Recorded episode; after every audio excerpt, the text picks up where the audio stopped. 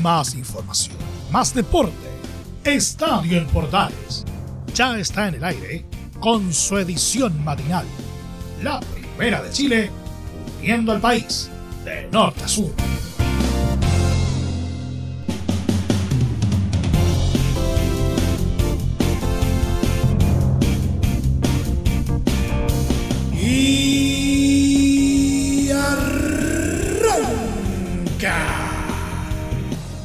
Señoras y señores, ¿cómo les va? Muy buenos días. Bienvenidos una vez más, bienvenidos al show.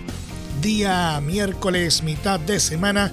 Y hoy tenemos un programa bastante cargadito a las copas, copitas, coperas. Vamos a tener un completo resumen de lo que ocurrió tanto en Copa Libertadores como Copa Sudamericana, con especial énfasis en los equipos eh, chilenos. También un panorama de lo que va a ocurrir en esta jornada en la primera final de la UEFA Conference League. ¿eh?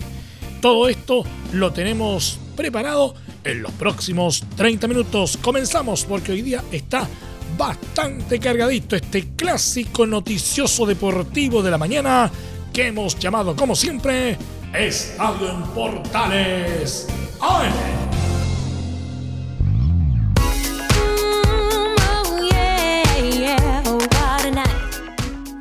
Desde el máster central de la Primera de Chile, uniendo al país de norte a sur, les saluda Emilio Freixas. Como siempre, un placer acompañarles en este horario. Y empezamos a revisar copas, copitas, coperas a esta hora en Estadio Importales AM. Universidad Católica volvió a sufrir en Copa Libertadores. El equipo dirigido por Ariel Holland esta vez perdió como local por 1-0 ante Talleres de Córdoba en la última fecha del Grupo H Pese a esta caída, los cruzados lograron abrochar su clasificación a la sudamericana, ya sin opciones de clasificar a la siguiente ronda del máximo torneo continental. Los de la franja necesitaban quedarse con el tercer lugar del grupo para poder seguir en el ruedo internacional en el segundo semestre. A la par, Flamengo, líder de la zona, recibía a Sporting Cristal que necesitaba un triunfo para quitarle el cupo a la UC, algo que no consiguió al caer por 2 a 1. En San Carlos de Apoquindo, en tanto, al equipo cruzado le costó encontrar el balón en el primer tiempo ante un Talleres que llegó a proponer su juego y logró inquietar en más de una oportunidad a Sebastián Pérez. En la segunda etapa, los pupilos de Ariel Holland salieron con todo a buscar la apertura de la cuenta, pero el portero Guido Herrera estuvo solvente cada vez que se le exigió. En ese momento del partido vino el balde de agua fría. En el minuto 61 Matías Esquivel no falló con un remate cruzado que se hizo inalcanzable para Zanahoria Pérez y desató los festejos de la T en la precordillera. Intenta jugar Juárez por la punta derecha, sector eh, norte del estadio, saque de costado. Ya se va ubicando Benavides para servir. Entregó Benavides la pelota ahora para Garró. Garró por elevación buscando a Fertoli. El cabezazo, disparo, golazo. De Esquivel, de Esquivel, de Esquivel. Hace Esquivel con la metralleta y convierte el primero. ¡Gol!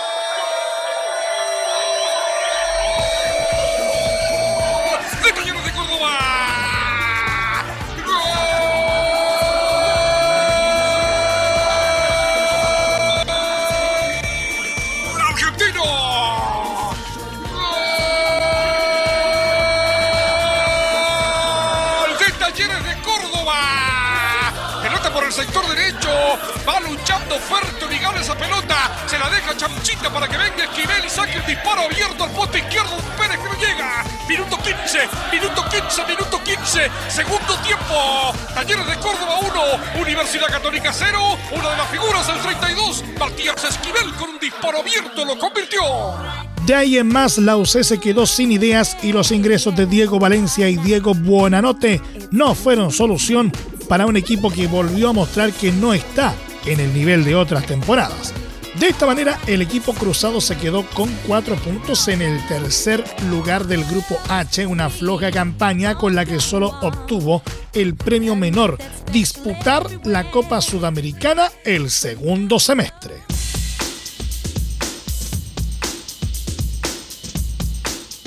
Ya lo decíamos, Universidad Católica perdió por la cuenta mínima ante Talleres de Córdoba en su último partido de la Copa Libertadores 2022, un resultado que según el técnico Ariel Holland no reflejó lo mostrado por su equipo sobre la cancha de San Carlos de Apoquindo.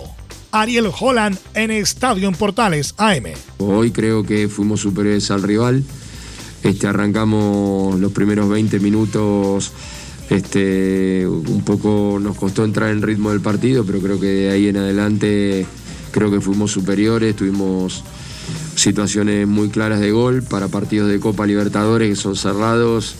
Creo que tuvimos la suficiente como para merecer cuanto mínimo empatar el partido, pero creo que, que, podríamos haberlo ganado sin ninguna duda el partido. Y creo que hoy el equipo este, mm, empezó a, disputar este, desde el punto de vista defensivo el partido, los partidos como a mí me gusta, con, mucho carácter, con mucha intensidad, con, mucha disposición en los duelos.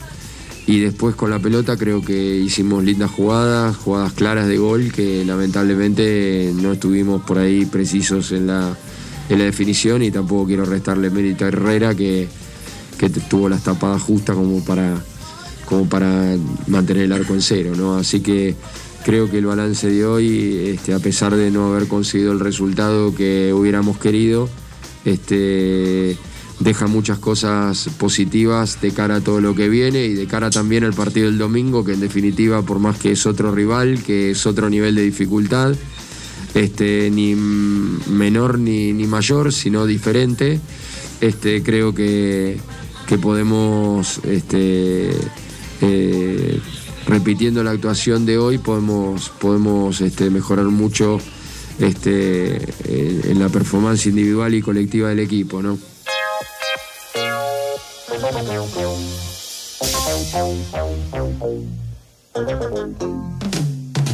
Nacional de Montevideo se despidió de la Copa Libertadores debido a la goleada de Vélez por 4 a 0 a Estudiantes, pero se quedó con la clasificación a la Copa Sudamericana tras tumbar por 3 a 0 a Bragantino. Los uruguayos dominaron de principio a fin con goles de Alfonso Trezza a los 9, Camilo Cándido a los 31 y Franco Fagundes a los 84. Con el resultado nacional quedó tercero en el grupo C con 7 puntos por debajo de Estudiantes con 13 y Vélez con 8. Último eliminado de todo Bragantino con solo 5 positivos.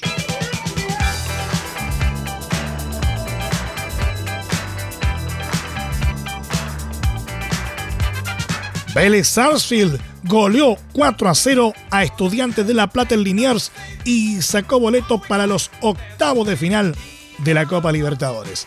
El Fortín estaba obligado a ganar para asegurar el segundo lugar y lo hizo con contundencia gracias a los tantos de Lucas Jason por partida doble a los 21 y 43 minutos, Lucas Prato a los 73 y Abiel Alessio a los 83. El cuadro pincharrata, relajado y con equipo alternativo tras asegurar el primer puesto en la jornada anterior, sufrió la expulsión de Bruno Valdés en los 76. El triunfo de Vélez dejó fuera a Nacional de Uruguay que al mismo tiempo venció como local 3 a 0 a Bragantino de Brasil.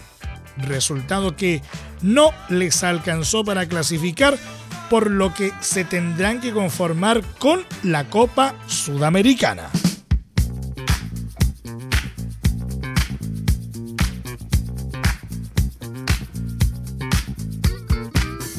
Flamengo con un gol de Mauricio Isla venció por 2 a 1 a Sporting Cristal en el cierre del grupo H de la Copa Libertadores.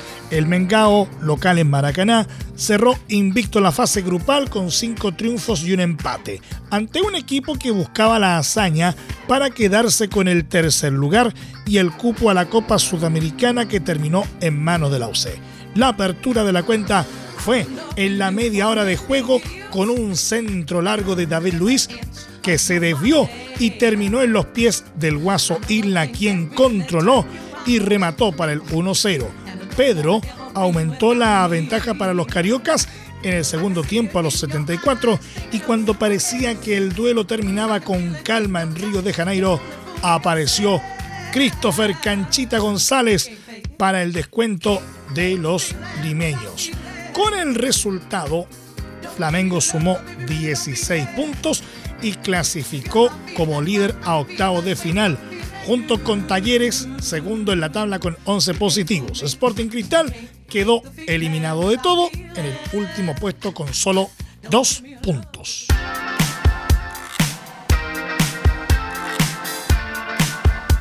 Emelec accedió este martes a octavo de final de la Copa Libertadores tras golear por 7 a 0 al boliviano Independiente Petrolero, resultado que le valió para otorgarle tranquilidad al técnico español Ismael Rescalvo tras las críticas por la reciente eliminación en el torneo local.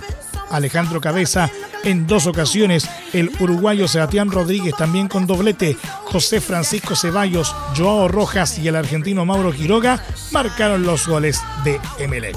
La superioridad futbolística le permitió a Emelec asegurarse el segundo puesto del grupo A, pues el primero quedó en manos del bicampeón del torneo, el brasileño Palmeiras, que se despidió invicto de la fase de grupos y ganó 4 a 1 Deportivo Táchira.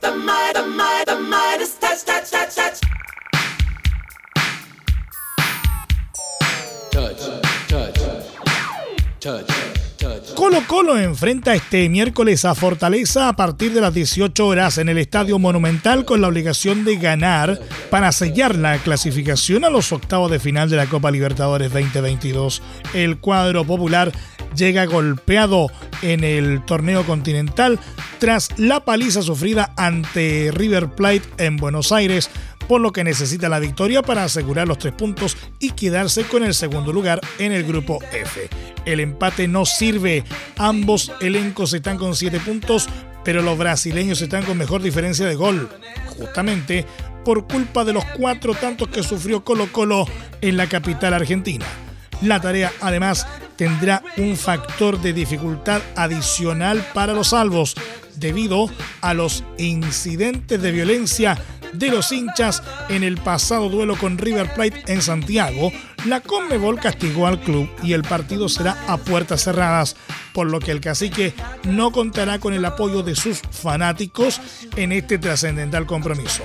En lo netamente deportivo, el técnico Gustavo Quinteros repetirá la formación que le ha dado réditos en la presente temporada, aunque la gran duda está en Emiliano Amor el zaguero se perdió el empate con O'Higgins el fin de semana por una lesión que se agudizó tras el choque contra River Plate. La formación titular será con Brian Cortés, Óscar Opaso, Maximiliano Falcón, Matías Saldivia o Amor, Gabriel Suazo, Esteban Pavés, César Fuentes, Leonardo Gil, Pablo Solari, Gabriel Costa y Juan Martín Lucero. Fortaleza por su lado llega con la presión de redimirse de la derrota sufrida en casa ante los salvos en la primera fecha del grupo F, aunque también sabiendo que con un empate les basta para dejar a Colo Colo fuera de la Copa. La alineación que usará Juan Pablo Bosboda será con Marcelo Boe, Tinga, Marcelo Benevenuto, Titi, Yago Pikachu, Lucas Lima, Mateus Yusa, Lucas Crispim, Renato Kaiser y Moisés. El duelo será arbitrado por el uruguayo Esteban Ostovjic, acompañado por sus compatriotas Carlos Barreiro y Pablo Llarena. Andrés Cuña será el cuarto juez. Cabe recordar que no hay VAR en la fase grupal de la Copa Libertadores. El duelo será transmisión de Estadio Portales desde las 17.30 horas con relato de Cristian Frey. Entre Marco Grande y Marco Chico, media vuelta y vuelta completa. Escuchas Estadio en Portales en la Primera de Chile, uniendo al país de norte a sur.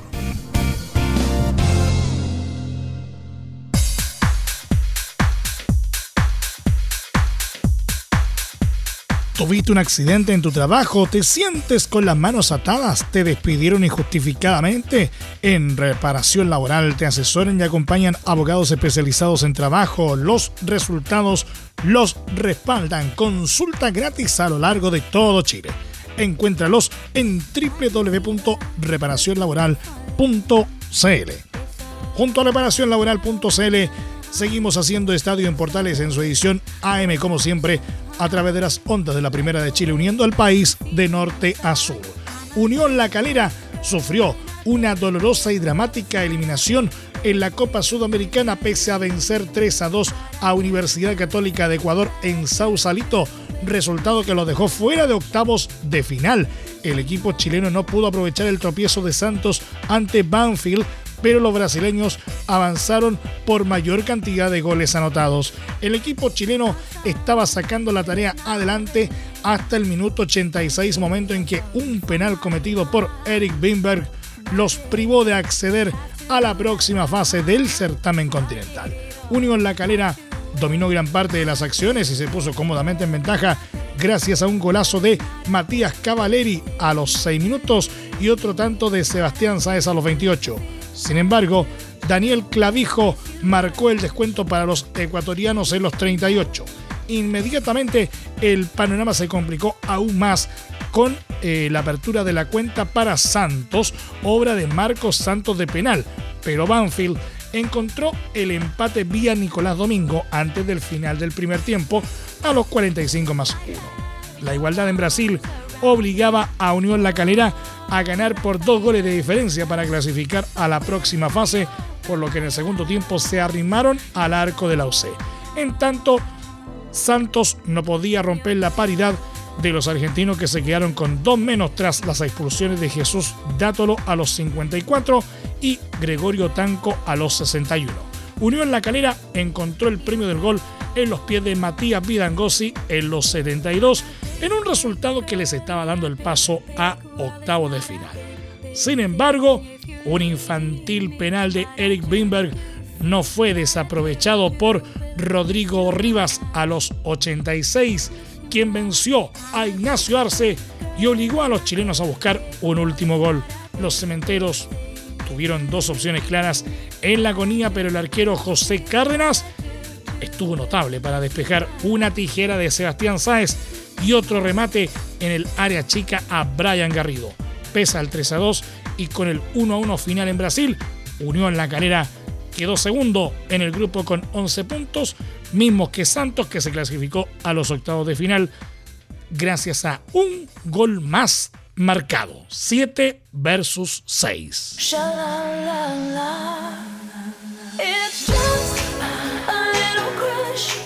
Deportes Fagasta se despidió con honor de la Copa Sudamericana 2022 tras conseguir un histórico triunfo por 2 a 0 sobre Defensa y Justicia en Argentina por la última fecha de la fase grupal. Esta victoria es la primera que consigue Antofagasta jugando en el extranjero en toda su historia. Además, se unió a Colo Colo, Universidad Católica, Universidad de Chile, Huachipato, Everton, Temuco y La Canera el grupo de equipos chilenos que han ganado en Argentina. El cuadro Puma afrontaba el duelo ya eliminado, pero con la obligación de dar la sorpresa para no quedar último en el grupo F del segundo torneo continental de Conmebol. En la primera parte, los pupilos de Diego Rebeco aprovecharon sus opciones y el venezolano Brian Hurtado abrió la cuenta poco antes del descanso. En una jugada de balón detenido, Federico Bravo peinó un centro y Hurtado le pegó de primera en el área para el 1-0 parcial en el Florencia Varela. Atento para Deportes Tofagasta, Jason Flores. Jason Flores prepara pierna derecha, sector izquierdo, señoras para que será grande. Atento, balón pierna derecha. Va a jugar Jason Flores al área, cabezón, abajo, remate, gol del CDA. Gol, gol del CDA, gol del CDA, gol del CDA, gol del CDA, gol del CDA, gol del CDA, gol del CDA, gol del CDA, gol del CDA, gol del CDA. ¡Gol!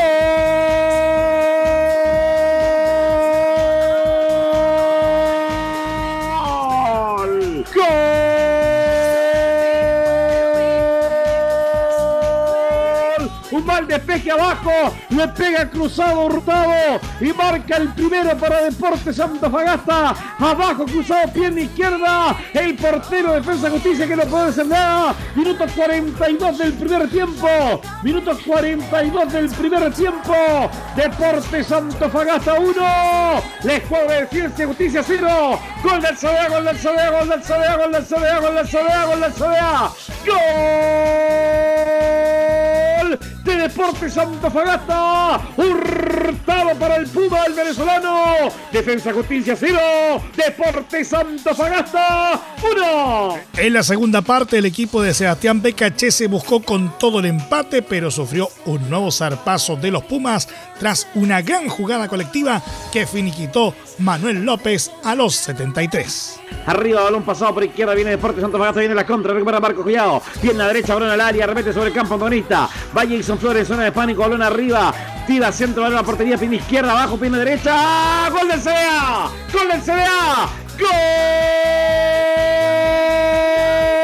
López, López, López, López, López, López, López, López, López, López. Gol del CDA, gol del CDA, gol del CDA, gol del CDA, gol del CDA, gol del CDA, gol del CDA. ¡Gol!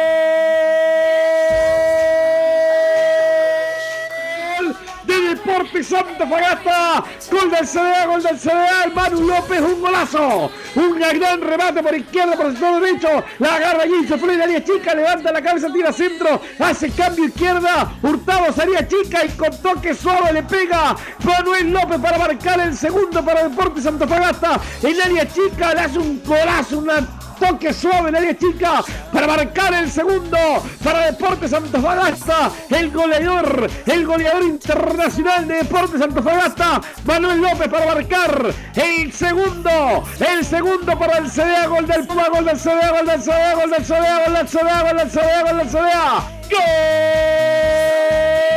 ¡Gol! Deportes Antofagasta 2, Defensa Justicia 0. Con el resultado, Antofagasta quedó con 6 puntos en el grupo F, mientras que Defensa y Justicia finalizó último con solo 4 positivos. Liga de Quito terminó segundo tras el empate 1 a 1 ante Atlético Goyaniense, el clasificado a la siguiente ronda de la Sudamericana.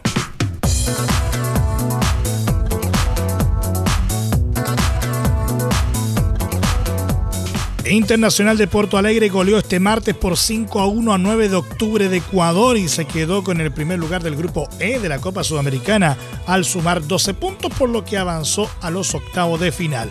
Con un triplete de Rodrigo Dourado, otro de Estebao y un gol en propia meta de Orlín Quiñones, el conjunto brasileño ratificó el primer lugar del grupo, mientras que Gualberto Caicedo descontó para el cuadro de Guayaquil, último del grupo con cuatro unidades.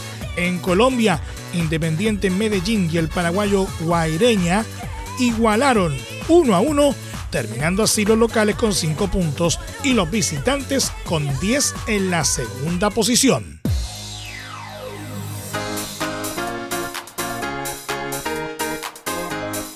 Everton de Viña del Mar visita este miércoles a Jorge Bilsterman de Bolivia por la última fecha del grupo D de la Copa Sudamericana 2022, zona que tiene a Sao Paulo clasificado a la siguiente ronda, razón por la que los ruleteros solo jugarán por el honor.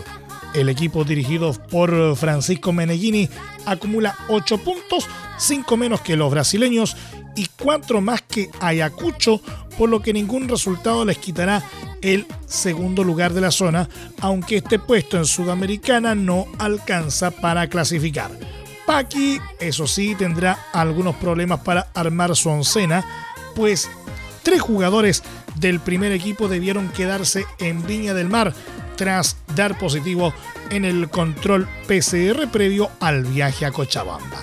Para el choque de este miércoles se espera que Everton salga a la cancha con Fernando de Paul, Joaquín López, Julio Barroso y Vicente Vega.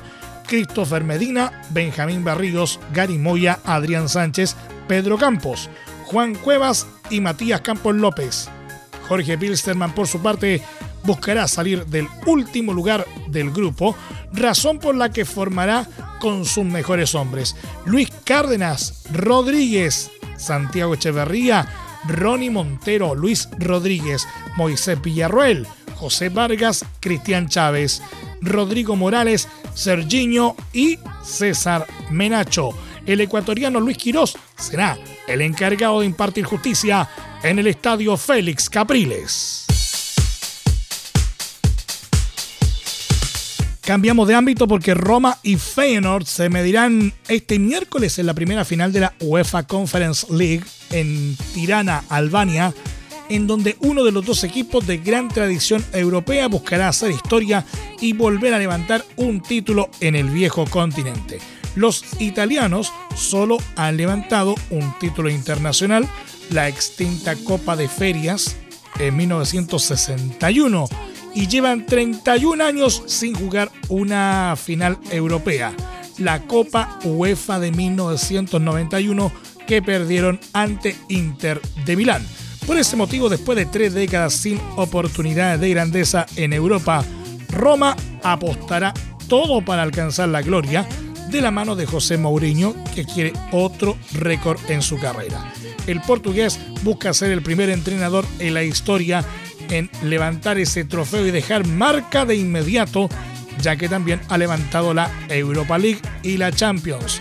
La formación que usarán los de la Ciudad Eterna será con Rui Patricio, Mancini, Smalling, Ibáñez, Karsdorp, Cristante, Sergio Oliveira, Pellegrini, Zalewski, Saniolo, Abraham.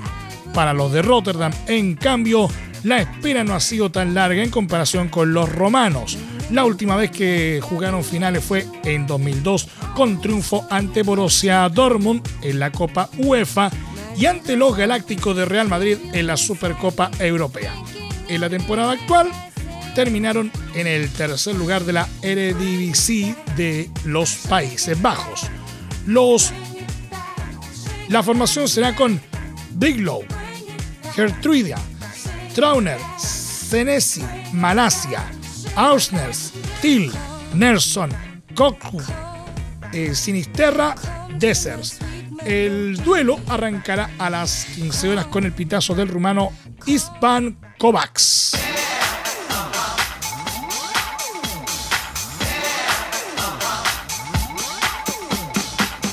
Último, nuestro querido polideportivo, los primos Marco y Esteban Grimal lograron hacer historia este martes al aparecer en el cuarto lugar del ranking mundial de voleibol playa tras la última actualización de la Federación Internacional de Voleibol. Hace una semana los nacionales figuraban en el séptimo puesto, pero treparon tres posiciones al conseguir 3.700 puntos. Los Grimald habían sido quintos, por lo que ahora consiguen superar su mejor registro en el ranking para alzarse como la cuarta mejor dupla a nivel mundial. Poco más atrás, en el noveno lugar, se ubican los emergentes deportistas nacionales Vicente Droguet y Noé Aravena con 3.332 unidades.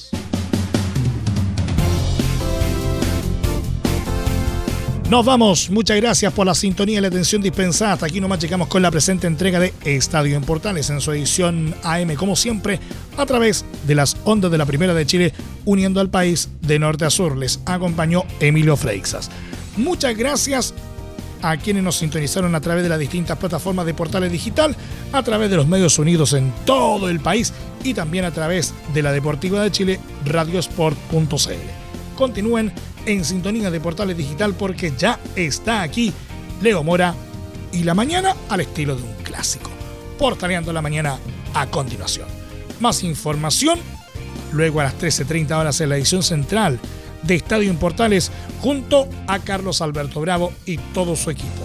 Recuerden que también a partir de este momento este programa se encuentra disponible en nuestra plataforma de podcast en Spotify, en los mejores proveedores de podcasting y desde luego en www.radioportales.cl. Que tengan todos un muy buen día y recuerden que hoy día tenemos partido entre Colo Colo y Fortaleza a partir de las 17.30 horas. Que tengan ahora sí todos un muy buen día y recuerden, la pandemia no ha terminado, por lo tanto, ahora más que nunca, si puedes, quédate en casa. Más información, más deporte. Esto fue Estadio en Portales, con su edición matinal, la primera de Chile, viendo al país de norte a sur.